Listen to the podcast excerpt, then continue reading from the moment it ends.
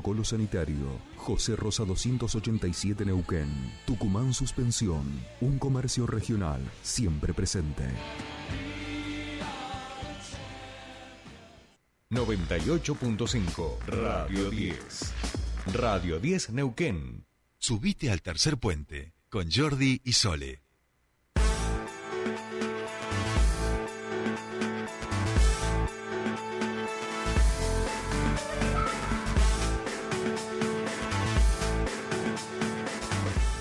Seguimos aquí en tercer puente, 8.35 minutos de la mañana y ya estamos en comunicación con nuestro siguiente entrevistado. Lo vamos a saludar al paleontólogo Leonardo Filippi para hablar de esta nueva especie de dinosaurio encontrada, descubierta por el CONICET en Neuquén.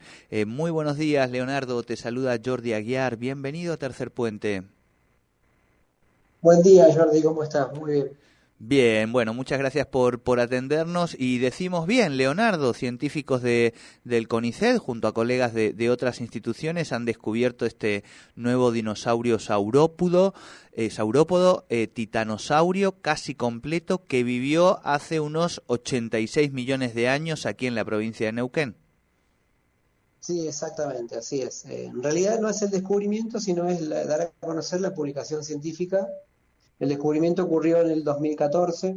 Nosotros estábamos trabajando eh, en el área de la Invernada, que es una zona cercana acá a Rincón de los Sauces, en el norte de Neuquén. Eh, y, fue un hallazgo fortuito porque estábamos haciendo una excavación para recuperar los restos de, otro dinosaurio, otro tipo de dinosaurio, es un carnívoro, de los abelisaurios, el tipo de abelisaurio. Y a unos pocos metros de esta excavación que estábamos haciendo, cerca de una planta, Ustedes sabrán que la, estepa patagónica está llena de plantas de arbustos bajos. Asomaban restos de algo que después de un rato de estar eh, limpiando y viendo de qué se trataba, pudimos ver que tenía dientes ese algo. Y, al cabo de, unas horas de trabajo destapamos un cráneo completo que también estaba eh, articulado con el resto del animal, se veía que estaba articulado el cráneo como esa excavación estaba terminando, esa campaña paleontológica estaba finalizando eh, y no podíamos dejar ese material tan importante ahí, lo que hicimos es hacer un bochón, que es la técnica que utilizamos para poder recuperar los fósiles, cubrir el bloque que contiene el fósil con vendas de con yeso, este, retiramos el cráneo y al año siguiente volvimos para ver qué tan completo estaba este dinosaurio. Eh, y bueno, pudimos ver que estaba todo el cuello, que el cráneo estaba articulado al resto del cuello, a todas las vértebras dorsales, o sea, del cuerpo del animal, y a la cadera con los iliones, que son los huesos de los costados de la cadera. Lamentablemente, este, no tenía ninguna de las extremidades preservadas ni la cola. Que la cola, por lo general, es, muy común encontrar vértebras de la cola porque el hueso de la cola es un hueso mucho más compacto y, y se preserva mucho más que las vértebras del cuello, por ejemplo, o el cráneo, que son materiales muy delicados y muy delgados el hueso. Eh, la verdad que fue un, hallazgo excepcional y, bueno, y todo lo que implica la investigación que hicimos y todo lo que pudimos, eh, lo que podemos decir de este nuevo dinosaurio. Claro, ¿cómo es el, el proceso, vamos a decir, de, de validación de, de, esta información, en, en realidad, digo, de, todos estos elementos y demás? ¿Cómo es a nivel institucional? Eh, ¿Tienen que ser eh, eh, colegas de, otras instituciones que den un ok? ¿Hay alguna institución internacional? Digo, ¿cómo se van validando estas cosas, no? Bueno, en principio nosotros tenemos que tener el permiso de la provincia, de patrimonio de la provincia, cuando nosotros hacemos exploraciones o campañas paleontológicas, recibimos la autorización, previo informe de lo que queremos hacer y dónde vamos a ir a trabajar. Recibimos ese permiso de la provincia y salimos a hacer nuestro trabajo de campo. Y ahí vamos recuperando materiales, como le contaba de este caso de este dinosaurio. Los materiales después se llevan al museo, al laboratorio del museo, donde se hace la preparación mecánica es decir, se le quita la roca para dejar el fósil listo para ser estudiado. Eso puede llevar meses y a veces hasta años, porque el trabajo de preparación depende de la dureza de la roca, de, lo delicado que sea el material, como en el caso de un cráneo, por ejemplo, o la cantidad de materiales que uno trae del campo. O sea, en este caso eran materiales delicados y mucho material. Entonces eso demoró tiempo. Por eso pasamos del año 2014-2015 y recién en el 2023 lo estamos dando a conocer. Después está el otro proceso, el proceso de estudio. Una vez que los materiales están preparados, empiezan a estudiar, que consiste en describir cada uno de los huesos, en compararlo con otros ejemplares del mismo grupo que están, que están en la colección de nuestro museo o de otros museos de nuestro país y del mundo. Y cuando uno empieza a hacer comparaciones y a describirlo, empieza a notar similitudes y diferencias en esas comparaciones.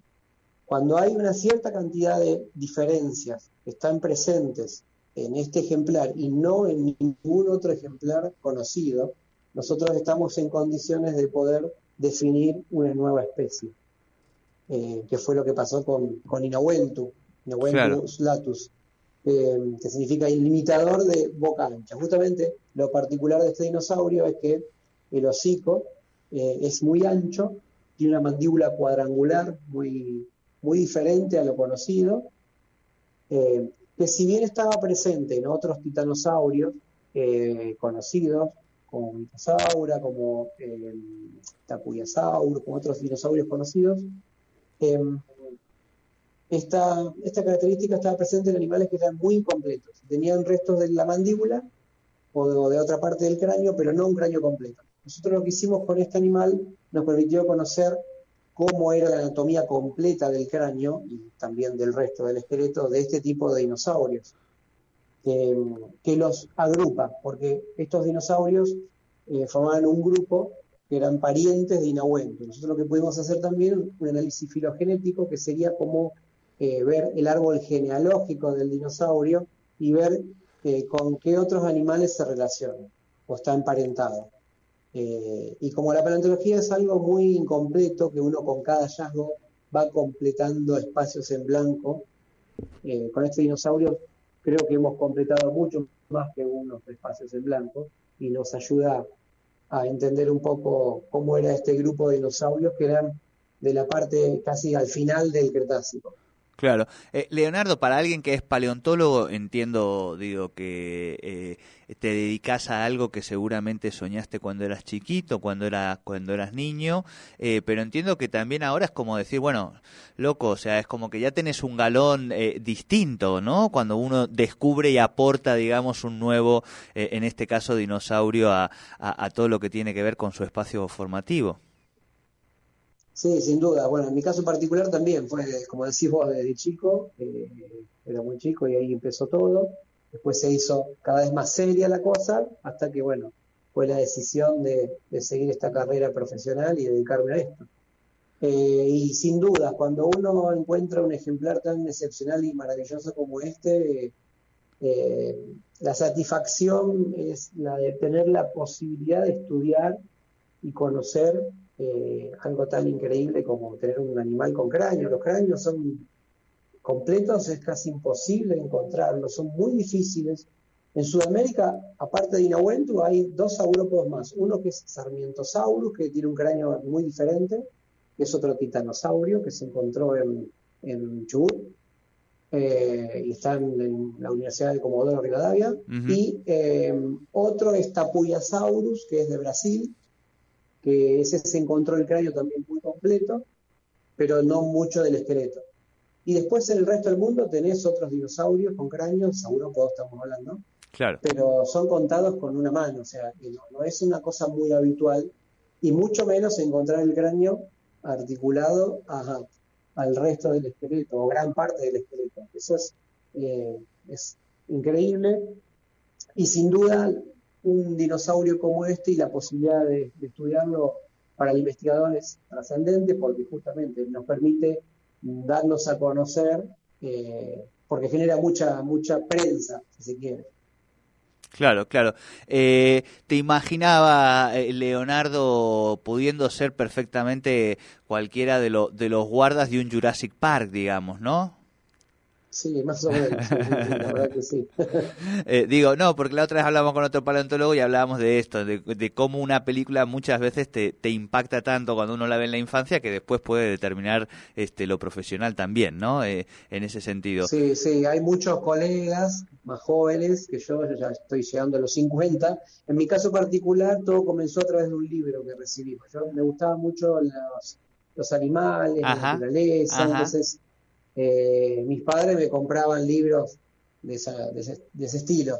Y un día, yendo a una librería a ver qué podíamos comprar, había un libro de dinosaurios y bueno, y ahí empezó todo. Primero como una curiosidad, eh, porque justamente el libro este mostraba dinosaurios. ¿Te acordás del nombre del, del libro?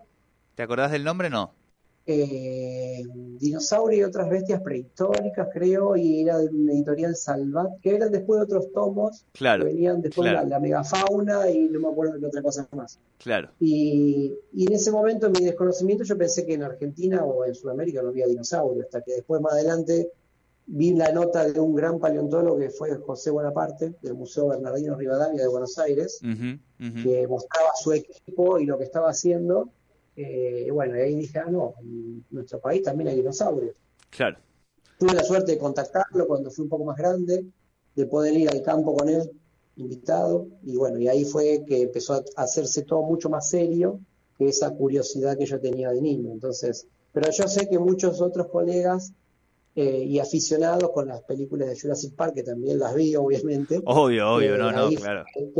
sí, ahí fue que surgió también esta, esta pasión por los dinosaurios. Claro, de hecho no sé si tenés eh, hijos e hijas, pero bueno, también ellos pueden ir a, la escuela y decir, mi papá, mi papá, ¿en qué trabaja tu papá? En Jurassic Park, digamos, ¿no? Algo, algo así podrían incluso plantear. Sí, tengo hijos, así que sí, sí, no sé, porque siempre le preguntan, ¿no? Es así. Le dicen, ¿tu papá, el paleontólogo, tu papá? Sí, sí, me pasa. Claro, se sube, va arriba de dinosaurios, ¿viste? Eh, Leonardo, bueno, nos alegramos muchísimo, felicitaciones, digo, a nosotros nos encanta todo lo que tiene que ver con el patrimonio que tiene esta provincia y su historia y su identidad, que también data de millones y millones de años, además de nuestros pueblos originarios, además de todos los momentos importantes de la historia, así que felicitarte por lo que que ya, ya es, ya se puede decir que es este nuevo dinosaurio eh, neuquino, ¿no? Sí, muchas gracias. Sí, nosotros para nosotros es también importantísimo eh, A ver. Uy, se perdió ahí justo la señal. No sé si nos está escuchando Leonardo. Estábamos cerrando la, la nota con él, con este gran paleontólogo que han descubierto esta nueva especie de dinosaurio aquí en la provincia de Neuquén, ya hace un tiempo atrás, hasta que finalmente se ha eh, logrado ya validar, vamos a decir, en ese sentido. Eh, no sé si recuperamos, si hacemos el, lo saludamos y si no, bueno, lo saludo ahora, le, agradecemos muchísimo a Leonardo Filippi, paleontólogo, quien nos estaba eh, contando justamente de este descubrimiento de una nueva especie de dinosaurio aquí en la provincia de Neuquén. Nosotros tenemos que hacer una tanda mínima y tenemos que ir con música y después ya estamos con, ya estamos con el cierre y con todo, ¿eh, Patito?